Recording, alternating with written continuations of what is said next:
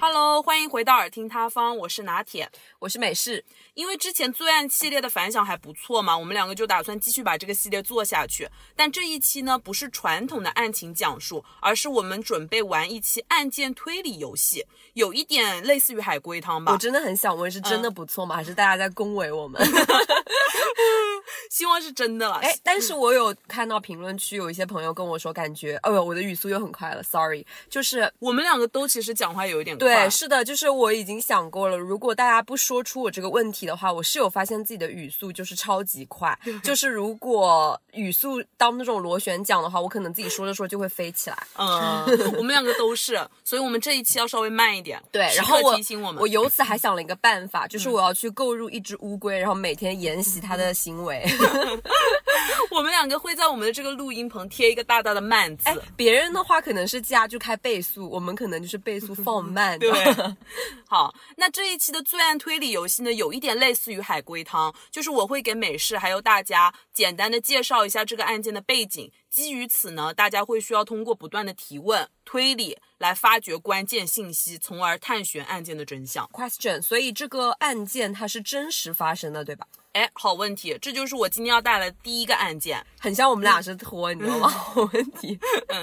前情提要，我是真的不知道哦，对就是这他什个么都案不知道件是拿铁他找了好久，对吧？然后还要进行一系列的挖掘和改变。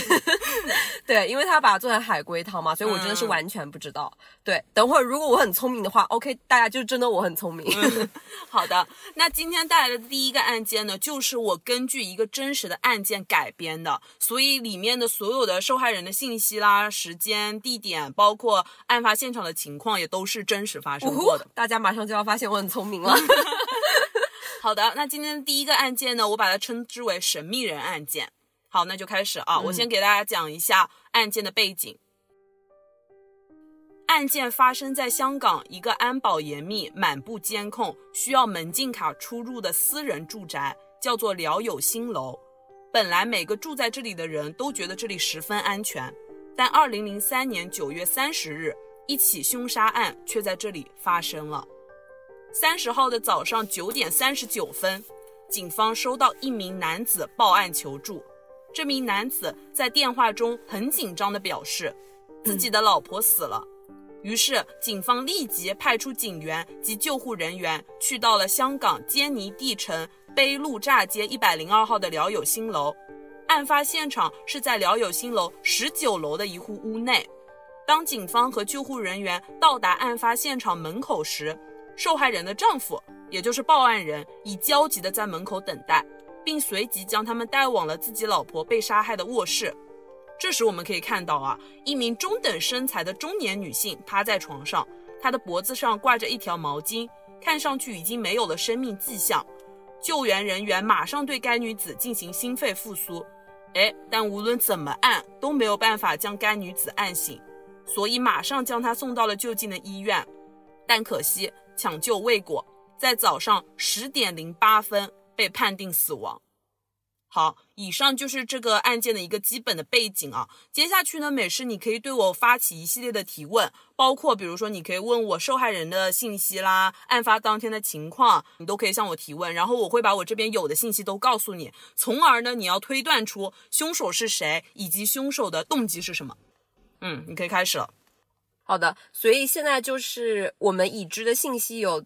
零三年的九月三十号早上的九点三十九分，她的丈夫进行报警，对声称他的妻子遇害了。是的，呃，我想问一下，他在报警的时候，在电话里是怎么跟警方说的呢？他就是非常焦急的，就说自己的妻子遇害了，死在了卧室里面。死在了卧室里面。是的，所以我想问的是，死在卧室里面，她的丈夫是第一发现这个现场的人吗？是的，那当时九点三十九分之前，嗯这个早上她丈夫在哪儿呢？嗯，很好。那我开始说了啊。据报案人，也就是被害人的老公说，他这个人呢有跑步的习惯，如果不用上班或者下午才上班，就会早上一大早出门跑步，这是他雷打不动的习惯。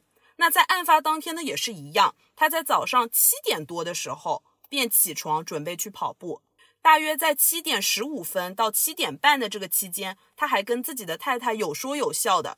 期间，他还跟他的太太说：“哦，我跑完步会买早饭回来给你啊。”所以呢，到了八点左右，他出门去跑步了。跑了半个小时之后，大概八点半，他就打电话给自己的妻子，打算问他想吃什么早餐。但电话打了很久都没有人接通啊，他就觉得很奇怪，哎，因为他妻子很少不接电话的。后面到了九点半左右，他回家了。当他打开门时，却发现他们家的大门根本就没有关紧，被一条原本放在厨房的毛巾卡着。于是他一下子就觉得不对劲啊！他小心翼翼地推开大门，进入屋内。他进入房间后，便已经见到了自己的妻子，衣冠不整，露出了内衣裤，嘴里吐了一些白沫。所以他本能的就去摸自己妻子的手有没有脉搏了。然后他说，当时已经摸不到脉搏有任何起伏了，所以他认为自己的妻子已经遇害了，从而赶紧报警求助。 OK，那现在说他内衣凌乱、口吐白沫，那警方在他判定死亡之后，有没有对他的尸体进行尸检？是的，是的，是有的。那我想问他，口吐白沫、内衣凌乱，有被侵犯的迹象吗？就是法医呢发现这个妻子，他妻子就是个受害人的颈部啊是有被物体勒过的痕迹，颈部也有擦伤跟淤青，以及一些疑似指甲的痕迹，指甲就是呃，他被像是嫌疑人进行过勒死勒死嗯，他是被物件勒到窒息致死的，但是没有被侵犯过的痕迹，没有被侵犯过，但是他的内衣又很凌乱。嗯，那有可能是受害人在被嫌疑人嗯呃进行一些暴力手段的时候，可能他有挣扎过，对，所以导致他内衣会有一些凌乱。嗯那他口吐白沫的话，是有一些化学物药品或什么的毒品吗？嗯，这个报告显示呢，这个受害人在遇害前是有服用安眠药的，安眠药？嗯他妻子一直都有服用安眠药的习惯吗？嗯，他没有服用呃安眠药的病史吧？呃，那麻烦你跟我说一下受害人的信息呃、信息，嗯以及他的工作地址，以及他的一系列的社会关系。可以可以。这个受害人呢是叫做刘兆贤，女，四十三岁，她是在一家出版社工作，她是一名普通的文员，然后同时呢，她也是一名虔诚的佛教徒。她是在十八年前与自己现在这个丈夫组建家庭的，两个人呢育有两名子女，大女儿十七岁，小儿子十四岁。然后他们一家四口住在这个辽友新楼这个公寓已经有一段时间了。嗯，以上就是她的信息。她是十八年前和她的丈夫结婚，育有二子，对，两呃，一一女一儿。对，那她和她丈夫不是重建家庭，对吧？不是她是就是两个人都是原配，是原配，是原配。对， OK，那她的丈夫跟她的妻子感情常年来都比较稳定吗？是比较恩爱的吗？还是就是夫妻生活是有一定的矛盾的？嗯，在外人看来是比较恩爱的，但是其实呢，他们可能是有一些问题的。其实可能是有一些问题的。嗯，OK，那让我们先回到案发现场，好吧？那案发现场现在说的是她是被勒死的，对，然后丈夫他刚刚前情提要有说到他有跑步的习惯，然后他一般是早上七点多出门，那么在七点三十分的时候，他还跟妻子有说有笑的说他跑步的时候会去给妻子带早餐，对吧？对，所以那个时候可能他妻子是醒着的，呃，嗯是还活着。对，所以他妻子他是九点三十九分报警的，那就说明在七点半到九点三十九分这个时间段内，嗯，他的妻子可能就已经遇害了。是的，他是八点左右出门的，对吧？嗯，那我们就可以把时间卡在八点到九点三十九分这一个小时三十九分钟里面，嗯，犯罪嫌疑人进入了他的家里，并且他的妻子遇害了。是的，那么我想问他，八点左右出门，到八点半给他妻子打电话，没有人接。对，那么其实这半个小时里面，他的妻子其实就有可能遇害了。是的，可能的。那我想问到八点到八点半这个时间内，嗯，他就一直在跑步吗？她的丈夫是的，他有一没？有人目击到他在跑步？呃，没有人目击到，但是他是说自己一直在跑步，而且他在他供述的时候，他讲出了一个点，他向警方表示啊，他发现了一处不寻常的地方，就是他们夫妻两个人呢有一个习惯，就是谁先出门便会把家里的垃圾袋拿到楼梯间，虽然当天早上是这个丈夫先出门去跑步了嘛，但他忘了丢垃圾。可是当他跑完步回到家里的时候，他发现家里的垃圾袋已经被扔在了楼梯间。所以呢，这个丈夫怀疑是埋伏在楼梯间的歹徒跟着妻子进入屋内后再谋财害命的，这是他的供述。这是他的供述。对对对，这个丈丈夫 seems like 很懂推 理啊。嗯，所以我想知道的是，就是这个丈夫他当天出门跑步的时候，并没有直接随手把垃圾拿到楼梯间去丢掉。对是的。那么他们两个的这个习惯，嗯是外人都知道的，还是只有他们只有他自己们俩家里人自己道？知道。嗯那他的儿子、大儿子和小女儿目前是都不跟他们在一起生活，是吗？嗯，他们的孩子是这么说的：案发当日早上六点半左右，他们就已经起床准备出门上学了。期间呢，十四岁的小儿子还打开过爸爸妈妈的房门，当时见到他们仍然是在睡觉的，所以这个小儿子就没有打搅他们。六点多就去上学了。对那6点半大女儿呢？一起的，大女儿和小儿子他们两个人分别读，呃，这个不重要。这个不重要嗯是吧？那他们两个在学校里，学校是有同学有目击，他们又不在场证明，对吗？就确实是在学校对里对，啊，六点半左右就出去上课了。那确实他们俩是不在家的。嗯那大女儿和小儿子是也都知道爸妈的这个习惯是吧？就是丢垃圾的这个不习知惯，道不知道，嗯就只有夫妻二人对得知自己知道。 嗯，那她老公推理的可能也有也有这种可能性 啊，就是出现了垃圾。但是我们不要放松警惕，很有可能他在混淆视听。是是，你很懂。嗯嗯，OK，那我想了解一下这位先生的工作以及他的相关工作经历和背景。好的，这位丈夫呢叫做梁永成，他也是四十三岁，他本来是一名华籍英兵，八八年退伍后就投考了救护员，并一直驻守于香港摩利城山救护站。他平时很热爱运动， OK，所以她的丈夫是华籍民，八八年退伍。然后那么他是一目名前救护员， OK，救护员就是医院里开救护车的那一种，是吧有对，有点像救护人员，就有点像医生吧，急救医生可以说。 OK，那她丈夫是有一定的医学背景哎的，是吧？是有的，是有的。不好意思，我现在真的很想怀疑她的丈夫，但是我觉得从推理角度来说，不能先入为主的嗯认为是杀妻啊。但是我觉得吧，她丈夫一来他是救护员嘛，嗯他是非常有一定的途径可以接触到相关的呃医疗用品的，你知道吧？绝对就是嗯比如说一些、呃医用的化学药品，嗯对吧？然后他妻子又口吐白沫，对，所以我觉得有一点点可疑啊。是，那她丈夫平常有没有去调查过她的同事对她的这个人的评价怎么样？嗯，这个没有提到，暂时没有提到。没有。 OK，那回到这个嫌疑呃被害人，被害人因为前几天他是普通的文员嘛，对，那他平常这个人的为人处事啊，以及跟同事相处，大家对他的评价如何呢？呃，都还不错，就是他社会关系比较简单，然后呢，大家也都觉得很奇怪，觉得没有人会害他，他的大女儿在学校人际关系如何？没有提到，小儿子也没有提没到。有提到，嗯，她的丈夫人际关系如何？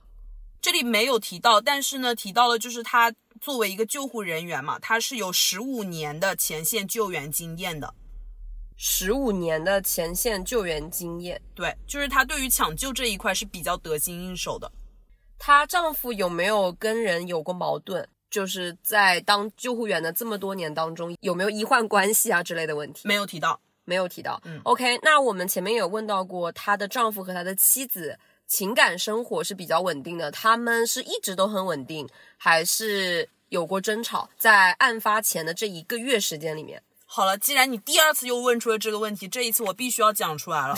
其实呢，我报告前面那一次是你不让我问，其实呢，她这个丈夫呢是有一段之前有过一段婚外情的。嗯嗯嗯，嗯，这个妻子呢，就是这个被害人呢，她的出版社里面，就是我们事后发现啊，是有一封信。这封信呢，是有一个名叫阿成的人，在二零零二年十一月十四日写给一个名为细英的人。信中内容大概就是这个阿成向细英提出分手。 二零零几年，二零零二年，分手并不是因为不爱细英，而是因为这个细英太过贪钱。信中其中一句是这样写的：“因为你太现实了，钱才是你的第一位。但虽然这是一封分手信啊，但心里的字里行间都能感受到这个阿成对细英是很痴情和不舍的，就是还是非常爱她。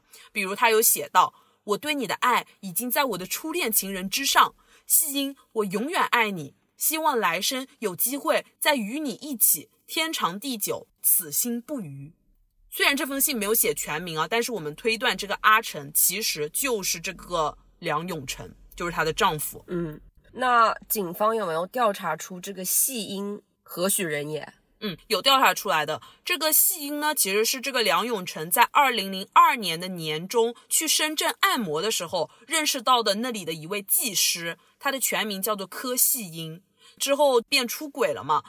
本来呢，这个刘兆贤就这个妻子是不知道的，但因为这个梁永成去深圳的频率越来越频繁，而就且被刘兆贤识破了。信里面是不是有提到说这个细英她比较贪钱？对，所以这个被害人的丈夫梁永成和细英，他是一直有金钱交易、金钱来往的，是吧？嗯，那么从零二年底他前往深圳的时候与这位技师认识，到零三年现在是九月，被害的这九个月的时间里面，他的妻子是什么时候发现她的丈夫出轨的呢？具体的没有说，但是呢，只知道这个被害人的工位那里有这样的一封信。所以就是她已经拿到了她出轨的证物，对，啊，那她被害的这一个月时间里面，她跟梁永成之间的关系是很紧张的，是吧？嗯就是一直有在发生过争吵。呃，警方有具体的对她的大女儿和小儿子进行过问话吗？呃，有的这个地方呢是有一段小儿子和大女儿跟警方说，在案发前一天的一个情况、是这样子的：刘兆贤这个受害人呢，他是患有网球手病。这个网球手病呢，就是一般是由于长期反复用力活动腕部所致，通常出现在三十到五十岁的人群中啊。然后这个刘兆贤呢，他也是有这个网球手病嘛，所以他的手臂已经痛了两个星期了。在案发前一个星期呢，这个小儿子说他的妈妈还去了医院，医生也是给他开了药。但只是开了一些止痛药和胃药啊，然后在案发前一晚呢，因为妈妈表示手很痛，所以吃了药，所以当天早上这个小儿子才会到他们的房间里去看，哎，说妈妈的手有没有变好啊？然后呢，这个大女儿呢，则是交代了前一晚，就是九月二十九日晚上，她说他们家并没有发生什么特别的事情，爸爸妈妈的关系也都非常好。到了十点钟左右的时候呢，这个大女儿在客厅里写作业嘛，她就听到了妈妈在那里说了，说：“哎呀，我的手前臂好痛啊！”然后就准备去拿药吃。这个时候，大女儿说，听到爸爸就跟妈妈说：“你吃那个没用的，吃我这个吧。”没过多久，爸爸就拿了一些药给妈妈，然后听到妈妈问说：“我一定要吃四颗这么多吗？然后爸爸说：“对呀、你一定要吃四颗才有用。”吃过药后，妈妈就在客厅里看电视，没过多久就进房间去睡觉了。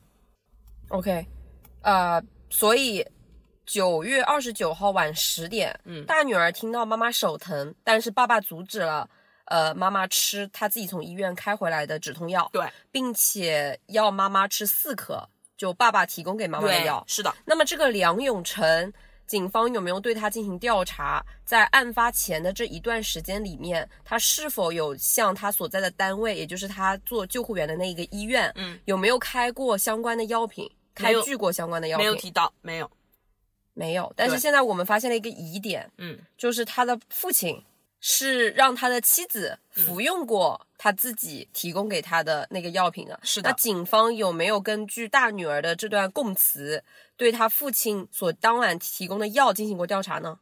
没有提到。所以是九月二十九号晚十点，嗯，他的母亲吃完他父亲梁永成提供的四颗药之后就去睡了，是吗？是的，然后他边进房间边说：“你这个药药效好强啊，吃的我头好晕。”然后就进房间去睡觉了。所以第二天早上起床到大女儿和小儿子去看他母亲的时候，他六点钟还在昏睡。但是嗯呢，这个小儿哎子，但是我现在发现有一个疑点啊，六、点钟还在昏睡，相当于是六点多、六点半的时候，他的两个子女都其实已经出门了，嗯相当于六点钟到早上八点半，她丈夫所说她出去跑步的时候有说有笑的这一段时间内，嗯其实只有她和她妻子两个人在家，是的，那就无法证明她丈夫这段供词是否真实有效呀。嗯，所以她当天晚上案发前一天晚上到十点，她母亲去睡的时候，她的大儿子和小女儿都没有跟他母亲说过话。但是是知道那个时候是正常的，就是在进房间之前都是正常的。 OK，那警方有对这个被害人的尸体呃进行过尸检，他真实的死亡时时间具体是哪一个时候呢？好问题，很好的问题啊！那我要说喽，好，警方在检查刘兆贤遗体的时候，发现刘兆贤已经完全僵硬。这个地方我可以讲一下啊，一具遗体一般在死后两到三个小时才会开始僵硬，是的在九到十二个小时才会完全僵硬。所以我们由此可以推断，这个刘兆贤的死亡时间其实是凌晨一点到四点。而且，因为人死后大肠温度亦会随着时间曲线下降，而刘兆贤直肠温度是三十点五到三十一度之间，这个也与温度下降这一点符合。所以，综合以上两点以及环境、温度等因素，法医可以肯定刘兆贤的死亡时间是凌晨一点到四点。对，这就是我所怀疑的，他可能并不是那个时间段死亡的。嗯，对，那么凌晨一点钟到四点钟的时候，一般来说家里的人，尤其是两个小孩，应该是还在处于睡眠的时间，是的所以他们应该是无法察觉到他母亲的异样的。对，那么他的配偶，也就是他的先生梁永成，一点到四点的时候也没有发现他的妻子有任何的异样，对吗没有， ？OK，那么他的先生由此来说，他早上的那一段供词，说他们两个有说有笑的那一段供词是被反驳了，对吧？对，有可能是假的。对不起，我现在很想怀疑她丈夫。 其实我一开始就很想怀疑她丈夫，但是你知道的，就是那这样的案件也太没意思了吧， 就没有反转嘛。嗯，那刚因为刚刚最开始的时候，我们提到它其实整栋楼它是安保非常严密的，那你想不想调取一下监控看一下呢？ OK OK，那我们现在就调取一下监控吧好，想看一下她丈夫是否真的是在她所说的时间段出门跑步的。好，那警方在翻查辽友新楼在案发当日早上的所有监控之后呢，确定了她丈夫确实是出门去跑步了，但是呢，她她丈夫在那一段时间里面有没有折返？没有。然后呢，他们同时也翻查了这个大厦读卡器的出入记录啊，他们想看一下是否有可疑的人出入，但是一无所获。于是警方再扩大翻查的时间至案发前十二个小时，但也没有任何发现，就是真监控是确实是没有人进入没有大可厦疑的人是。吧对对对，啊，那这，哎呦，那这不就她丈夫？ 对不起，嗯对不起，对不起，但是我还是要推理一下啊。好，再推理一 下。本着道德的职业精神，我还是再推理一下吧。我看一下你有没有什么还没没有问到的信息、呃我还其实我还想再问一下，就是他的，就是他的小三哦，那他的小个三细英，细英，对对对，细英她和她丈夫梁永成之间是一直有钱财来往，对吧？对，嗯，然后她的这一封信是怎么被他发现的呢？警方呃有调查出来吗？这个没有提到，但是呢，这因为是一份分手信嘛，所以我 OK，那他分手信的话，警方有没有去调查过梁永成和这个呃细英的钱财来往的具体的途径？就是他到什么时候为止，他们两个之间互相还有联系吗？钱财方面没有提到，但是呢，这里有写到，案发前大概两个星期，也就是九月十四日，这个梁永成还和细英一起参加了潮汕三日两夜的一个旅行团，所以他们其实根本就没有分手啊。但可惜呢，但在第一日旅游大巴就遇上了交通意外，导致梁永成的头部要缝针，以及他的手部也出现了割伤的情况。但是梁永成在向警方交代这一点的时候，他没有提到是跟西英一起去旅游的，他只说自己一个人去的。然后呢，出现了这个头部跟手部的一个擦伤的情况。哦，就是所以他梁永隐瞒了成对这个细英的事情进行了隐瞒。对，啊，但是警方还是发现 了，是吧？对对哦，好的。然后九月十四号还去参加过潮汕的啊、旅行团，对然后他妻子呢是在九月三十号遇害的。对，那九月十四号这一个旅行团、嗯有没有迹象表明被他妻子发现了呢？没有提到。没有提到。嗯，九月十四号，大女儿和小儿子平时跟他母亲和父亲的关系都还比较不错，是吧？是的，但嗯是呢，但这他里俩知道就是父亲婚外情的这个情况吗？不知道。不知道。嗯。但是这里要说一点啊，我刚刚跟你提到的案发前一晚，就是那个晚上吃药的事情，对其实是十月二号，小儿子跟大女儿自己主动来到警局，把这些事情说出来的。嗯，就是当时当天发生那些事情的时候，他们两个人其实什么都没有讲。然后警方就问他了们啊，就为什么你案发当日的时候不把这一些情况说出来呢？他们两个说，其实是爸爸嘱咐他们，不该说的别说，尤其是安眠药的事情。你们两个如果讲出来的话，会害死我的，很麻烦的。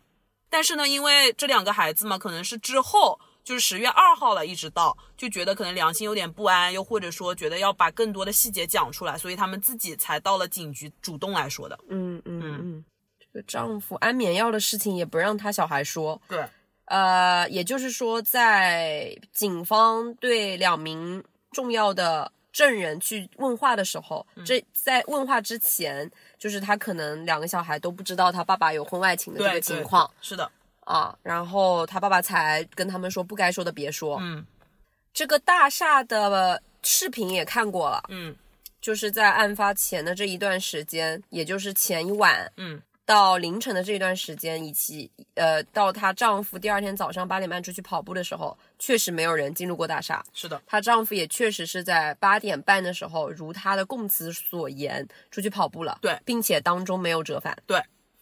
但是他妻子真实的死亡死亡时间又是在凌晨的一点到呃、四一点到四点，是的已经完全僵硬了。对，但是她的丈夫又说，第二天早上跟他的妻子有说有笑。嗯那她丈夫真的很有 嫌疑啊！嗯，所以你现在可以怀疑她的丈夫，对吧？对我是很想怀疑她的丈夫，那但没是事啊，你怀疑她一下动她的动机就可以了。呃，我的我觉得她的动机就是，呃，是不是这个第三者对她的丈夫进行过逼婚？就是说，呃，想哎，多说一句啊，多问一句啊，她丈夫有没有对她妻子进行过投保啊？好问题， 终于问到了， 很关键啊！好，我来说一不下是这个，经就济是状我况。嗯我其实很想老早就这么猜了，但是你知道，就感觉很没有意思。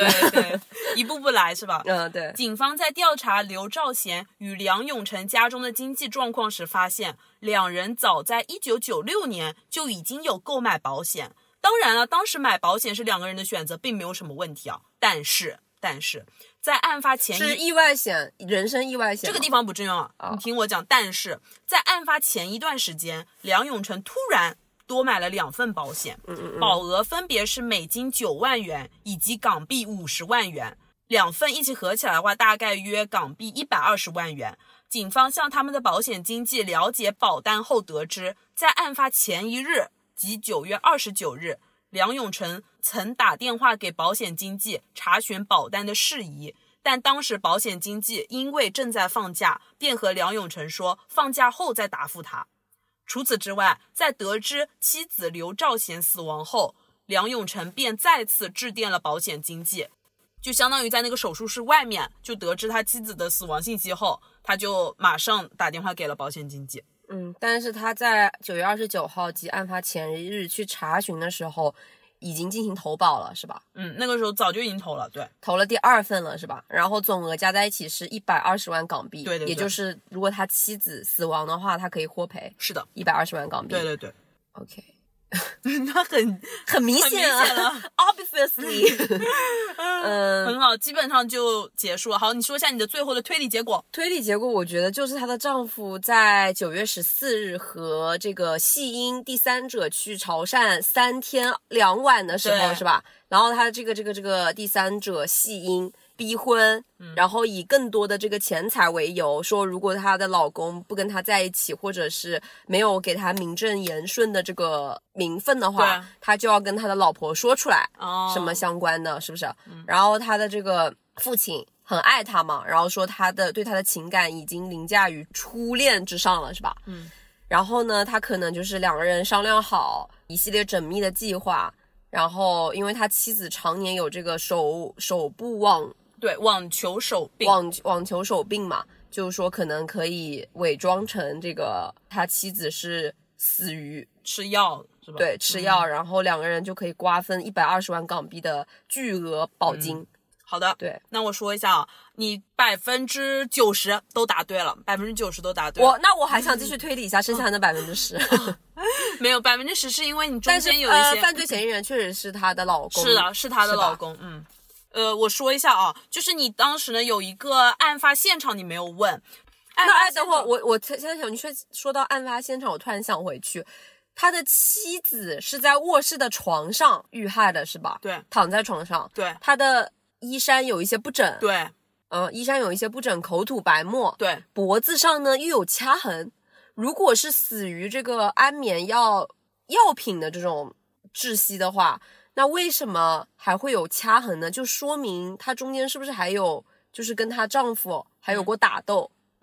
这个的话，要你听完这个案发现场你就知道了。这个案发现场是这样的：卧室里面所有的抽屉都被打开，里面的衣物都被人翻了出来。客她厅的老公想制造入室入室抢劫的这个对假象，是的，客厅里面的三个抽屉，包括他们孩子房间的抽屉也被人打开了。然后这个刘兆贤丈夫告诉警方，他清点之后发现，一共损失了六千元现金、一条金项链和一枚金戒指。对，这个就是你没猜到那个百分之十，就是其实她的丈夫是为了伪装出入室抢劫的一个假象。嗯，对，然后之前呢也一直在给警方带节奏，嗯，然后从而呢他就是想通过杀害他的妻子得到那个一百二十万的港币，然后和那个西银远走高飞。对，这个就是你猜对的地方。真的，好无 聊。像我这种业余的人，我都已经能猜出。 是 她老公，就是这些人能不能来点新意的？就嗯是说， 为什么总是杀妻案啊？真的很很无语哎。嗯，好的，那我们再进入第二个案件吧。啊，第一个案件就这么快就结束了，是嗯的，希望第二个案件有一点新意，好吧？ 第二个案件不是杀妻，听到现在，不知道大家有没有猜出来这个？OK，我觉得应该百分我百猜觉出来得 了。觉得没有，但这个我们就是小试牛刀一下嘛，稍微玩一下。哇哦！好的，那接下去我们要开始第二个案件了。好的，请大家拿好自己的水杯，赶紧先喝一口 水。这个第二个案件呢，跟第一个案件有些不同。就第二个案件呢，是我玩了一个手机的 APP，然后它是玩弄罪案的推理的一个 APP，、嗯是真实案件吗？不是，是，所以它是虚构的。哦，虚构的。嗯，OK。那第二个案件呢，叫做服装厂老板案。好，我先讲一下案件背景。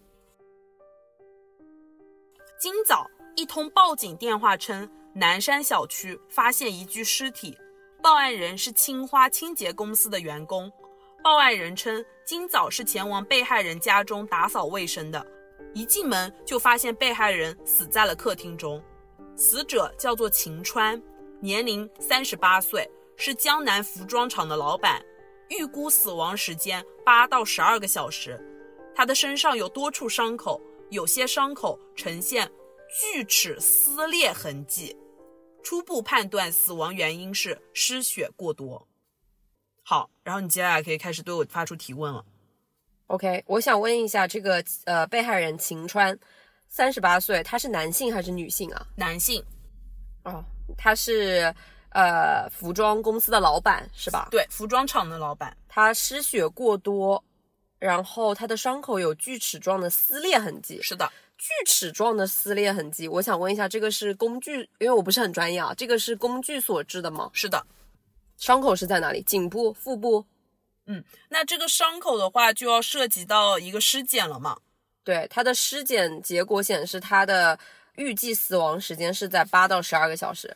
因为这个背景没有详细的提到这个清洁，呃，就是这个前往他家里进行打扫的这个清洁的员工，嗯，他的报案的具体时间是什么时候？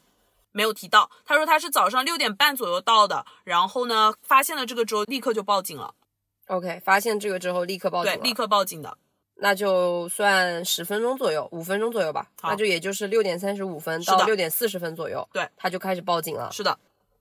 然后你刚刚有问到我尸检报告嘛，是我的可以讲一下，他身中十七刀，嗯，四处贯穿伤皆有锯齿撕裂痕迹，十三处划伤，致命伤口为左胸一刀贯穿伤，且伤口呈现斜向下插入的痕迹。死者体内没有检测出安定成分。法医的分析意见是，死者身体无防卫伤，推断左胸贯穿伤为第一刀，一刀贯穿心脏，死者当场死亡。左胸是第一刀致命伤，对，是一刀呈现斜向下插入的痕迹。 OK，斜向下，嗯，然后这个法医鉴定他是没有防正当防卫的痕迹，是吧？是的所以是的就是一刀致命。对，这个插入的方向是正前方插入还是从背后插入的？是正前方，然后是斜向下的。然后他是身中十七刀，对十三处划伤，对但是他第一刀下去就是左胸，对斜向下插入，一对刀致命。OK，那我现在有两个推测，好，第一个推测是。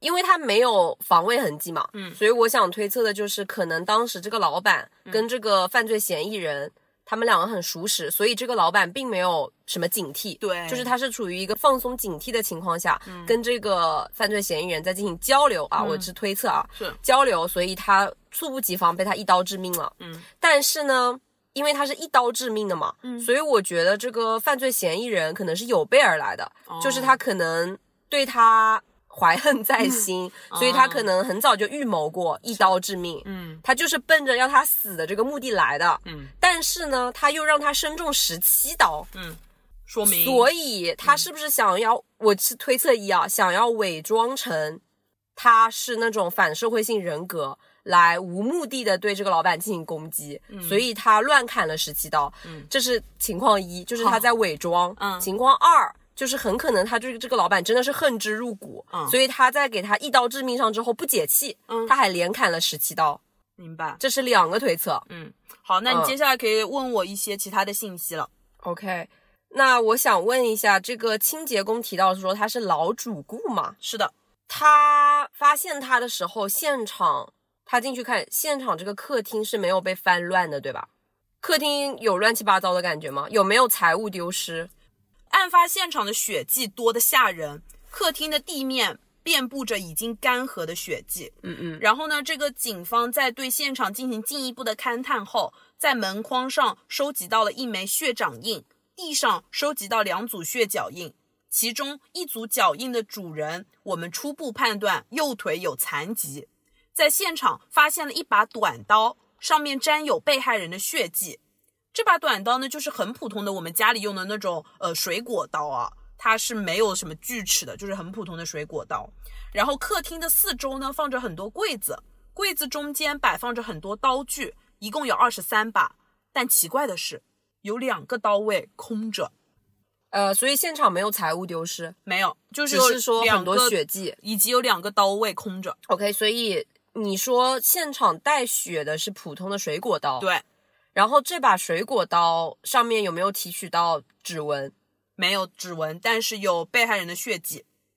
没有指纹，嗯所以这一个普通水果刀和被害者的伤口的那个锯齿状是没有办法吻合的，是的，说明这一把刀不是凶器。对，但是有两把刀遗失了，对，那么这两把刀是在被害人的刀柜里的，所以这一两把刀并不是犯罪嫌疑人所带进来的，嗯，而是被害人家里的对现场的凶器，但是现在不见了。是的， OK，嗯，那问到这里，我想问一下这个老板的社会背景，就是好他是这个服装厂的老板嘛？是的。他平常有没有欠薪，就是拖欠员工工资的情况？。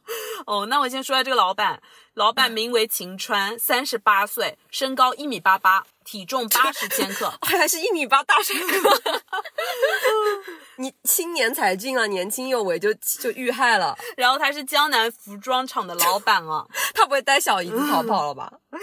然后呢，他和妻子的感情不错，嗯，但是呢，因为他的服装厂在近郊的地方，但他的妻子在市区工作，所以两个人不住在一起。嗯嗯嗯，然后警方问了他的妻子之后，他的妻子情绪很激动，没办法问出什么东西来，所以我现在问的是 他在服装没有厂没有欠薪，没有欠薪，然后在员工当中口碑也比较不错。嗯，员工去警方去问话的时候有没有供词呀、有两名啊，有两个人，嗯，这两个人呢是警方根据这个死者秦川手机中的通话记录发现的。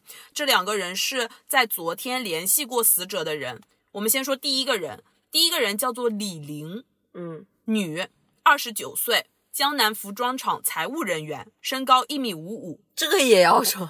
OK 嗯， OK，他这个人呢疑似死者秦川的情妇，对，我就两个知道。人关系暧昧 I 不清。 know it，这 没有个情妇很难说过去啊。 嗯，OK，他是什么时候联系的这个被害者？前一就被害天者晚上前一天晚上具体几哦，算了，你这也没有具体时间。对，没有。嗯，那还有一个呢？还有一个人叫做赵白，男，三十七岁，身高一米八二。与死者是合作伙伴关系，他是死者下游经销商。呃，这个李玲和这个赵白，他们两个人之间有没有调查过有没有情感史啊？没有，那这个赵白和这个李玲平时关系怎么样？没有提到。没什么赵关白系，和老板晴川之间关系如何？呃，一般般，一般般了。为什么一般般呢？他们之间有过矛盾吗？有没有过公司之间的财务纠葛的矛盾，以及合作上面的矛盾？呃，这个都没有提到，但是这个死者晴川的手机里有一条可疑短信，嗯来自赵白，内容是：晴川，你不得好死，老子迟早有一天会赎回那把刀，然后用它宰了你。对不起，我不知道为什么要笑。嗯 赎回那把刀。然后用它宰了你。 OK，我记录一下啊。嗯。前一天晚上，李玲和赵白分别给这个老板晴川打过电话，是吧？对，谁的电话在前，谁的电话在后啊？这个没有提到，但是李玲呼入了三分十二秒，赵白只呼入了一分二十八秒。呃，警方有没有对这个赵白进行过问话？他在电话里跟这个晴川具体交流过什么？有的，有的。这个警方呢去询问了赵白一些情况，才得知这个晴川呢就是这个死者，他喜爱收藏刀具，而赵白家呢有一把限量收藏的军刺匕首，发现了，晴川已经觊觎很久了。前一段时间呢，赵白因为经营不善出现了资金问题，只好求助于晴川。晴川就让赵白用那把匕首来当。赵白当时没有办法，只好把刀当给了晴川。后来赵白才知道，原来是晴川为了把这把刀弄到手，所以才找人断了他的货，让他求助于晴川。所以呢，赵白知道了之后就打电话骂晴川嘛，但是后面晴川就不接他的电话了，所以赵白就发短信告诉他，我一定会赎回我的那把刀的。但晴川还是没有回复，所以赵白当晚其实就去了晴川的家里。去了之后，发现他家门没关，但当他打开门时，却发现晴川已经浑身是血的倒在客厅里面了，而且杀他的那把刀就是赵白的那把刀。赵白说他吓死了，所以他把那把刀拿走了。对，所以他怕说不清楚，所以就带走了那把刀，然后呢，把另外一把刀沾上了血，扔在了现场。我就知道那 把刀，水果刀是吧？对，然后后来警方果然在赵白家发现了一柄短刀，这把刀的一侧为小锯齿状，就是被他拿回来了。但是这把刀，警方有没有比对过这个被害人他的伤口上的锯齿状是这把刀的锯齿状吗？就是这把刀，嗯，就是可以吻合上。。对，是的，那么现在有说到过这个赵白当晚就有去找过这个晴川，是的他当时去的时候是什么时间也没有提到，没有提到。因为前面说过这个晴川的死亡时间预计在八到十二个小时，嗯，那么早上这个清洁工大概六点多的时候给他打过电话，对呃呃进门进门看过他已经倒在血泊里，那么往前推十二个小时，嗯，就是晚上六点多的时候，是的，是的，他可能就已经死了。嗯那么这个赵白他是什么时候去到他家了？这个晴川家里的，没有提到，他就说晚上去了。对，他去的时候就已经已倒在经死血泊里嗯了。对对对，所以我们可以推的可能是六点之后了。 OK，我现在先问一下这个问题啊，这个赵白他的腿是有残疾的吗？不就是是正常，正常。我想问一下，在案发前一个晚上，他遇害的这段时间，晴川遇害的这段时间，前一晚这个李玲有没有到过案发现场？有的。根据小区监控显示，晚上七点十九分拍到了李玲的车进入小区，在晚上八点三十六分拍到她的车离开了小区。然后警方去询问李玲的时候，李玲说其实自己是孕妇。然后呢，因为她在医院做了检查之后，发现自己怀孕了，当时很高兴，就把这个消息告诉了晴川。结果晴川却让李玲把孩子打掉，说不能破坏她的家庭。李玲气不过，就去晴川家里吵了一架。她说她大概是晚上七点二十分去的，到了她家之后吵了很久，离开时已经大概八点半了。所以监控显示跟他的证词是可以对上的。是的，他七点二十分、七点十九分的时候驶入小区，对然后跟他吵架关于这个呃堕胎的事情。对然后他早呃他晚上的八点三十六分驶离小区。嗯，那这个赵白他去的时候，晴川呃李玲不在是吧？没有，嗯，这个监控有没有显示这个赵白是什么时候离开的？没有显示赵白，但是呢还提到了还有一个人也进过小区。啊、呃，有一个人是晚上九点十分进入小区的，九点五十分离开。该嫌疑人身高一米八到一米八五之间，体型偏瘦，一身白色的衣服，戴着帽子和口罩，走路姿势很奇怪，右脚似乎有残疾。右腿似乎有残疾。嗯，这个晚上九点十分进入，九点五十分离开，幺八零到幺八五之间的这个一身白的嫌疑人，这个时候进去的。但是关键是你这个时间缺失啊，因为赵白不知道具体什么时候去到他家的。嗯，这个李玲，如果李玲的证词没有错的话，也就是说他八点半离开的时候还是好的，还是活着的，嗯嗯就是没有遇害。对，嗯，但是呢，他的具体死亡时间预估是在八到十二个小时。清洁工早上六点半到，就已经说倒在血泊里了。那往前推毛姑姑十二个小时的话，就晚上六点多；往前推八个小时的话，十点多可能也是好的。对，所以九点五十分离开的这个人，有可能是犯罪嫌疑人，对，因为他的右腿不是有残疾吗？嗯，这个晴川除了这个赵白以外，还有没有跟其他人有过什么纠葛？很好的问题啊。这个晴川的生活一直都很规律，一般就是在厂里，但他只有在死前一周，他曾参加过一次高中同学聚会，嗯，他有小孩吗？没有提到。他在这个聚会上具体都见了哪些人啊？对，有没有过什么矛盾？警方走访了当时参加同学聚会的人之后，发现只有其中一人联系不上，此人名叫江海，而他的右脚正好有残疾。嗯，江海，对，男性是吧？是的，联系不上。对，那他当晚参加过同学聚会的这些同学，有没有说当晚的情况如何？没有。这个江海跟这个晴川高中的时候关系怎么样？嗯，好问题啊！警方在走访了他们当时高中的班主任之后，发现江海当年的学习成绩本来在班里一直是名列前茅的，但因为这个晴川总是欺负江海，江海后来慢慢就变得不再爱说话了，学习成绩也直线下降。有一次，江海还说晴川把他的腿打断，报了警，但因为证据缺失，最后就不了了之了。哦，所以这个江海在高中的时候被校园霸凌，是的，也就是说，这个霸凌者正是服装厂的老板晴川。是的，嗯，那么当晚这个江海也在这个同学聚会上出现过，是吧？是的。那这个警方没有对他其他同学进行问话，当晚两个人的状态怎么样？正常，正常。对。呃，这个江海社会背景怎么样啊？警方在走访的时候发现呢，江海的家在一片平房中。嗯走进这片平房，就传来了一阵恶臭，周围随处可见的垃圾，地上遍布着生活污水。所以江海在高中毕业之后，在社会上混得不咋地，嗯，是的然后他可能有经济问题问题嗯，这个江海也没有成家，对吧？没有，就是很孤寡。嗯，对，呃，这个江海平常在社会上的时候，有没有跟其他人有过矛盾？没有，这个江海跟这个赵白之间有联系吗？没有，他们不认识的。江海跟赵白也没有联系。嗯，那警方有没有去呃去搜已经去搜查过这个江海的家了？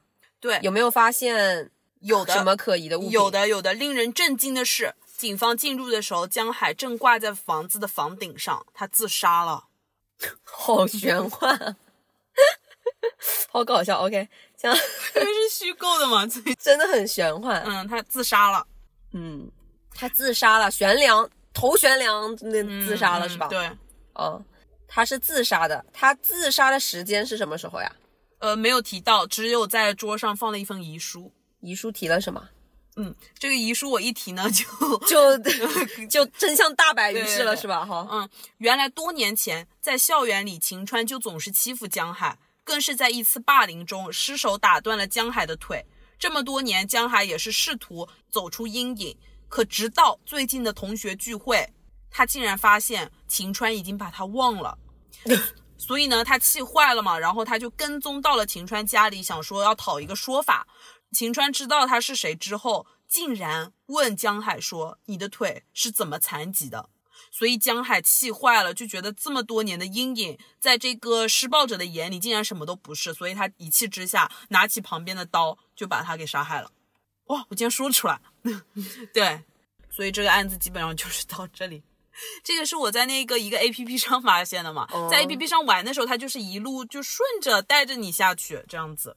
你觉得是这个虚构的感觉会更有意思一点，还是是那个前面的那个真实案件我？比较喜欢真实案件，嗯对对对，因为会我更觉真得实，对对，嗯因为我觉得虚构的话，首先它真的是缺少很多，因为你知道真实案对件的话，可能警方确实调查的很详细，然后你能够查查到的资料包括具体的时间点呀，然后供词呀这一些，嗯就是比较有意思嘛。是的，然后虚构的话，可能很多这个关键点上它是缺失的，像剧本杀一样就对，嗯是的，因为我觉得这个推断他的死亡时间呀，包括具体的供词什么，这个具体的时间它是很重很要的，重要的，对是对的，对。是的，所以我觉得，虽然第一个案件这个具体的时间段都是有的，对，对，但是我觉得就是哎，不出意料又太过是简杀单妻案，对对对对，是的，是的。好，我觉得我们接下去，如果大家感兴趣的话，我们可以再找一些真实案件，然后更难一些的。对，我觉得不知道这一期的反响如何，嗯，因为我觉得可能常规上来讲，这嗯个悬疑案件呢，虽然我们两个都很喜欢看，